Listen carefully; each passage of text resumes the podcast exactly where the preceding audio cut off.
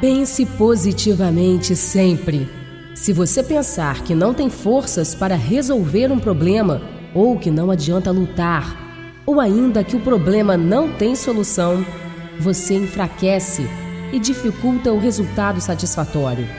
Imagine-se resolvendo o problema.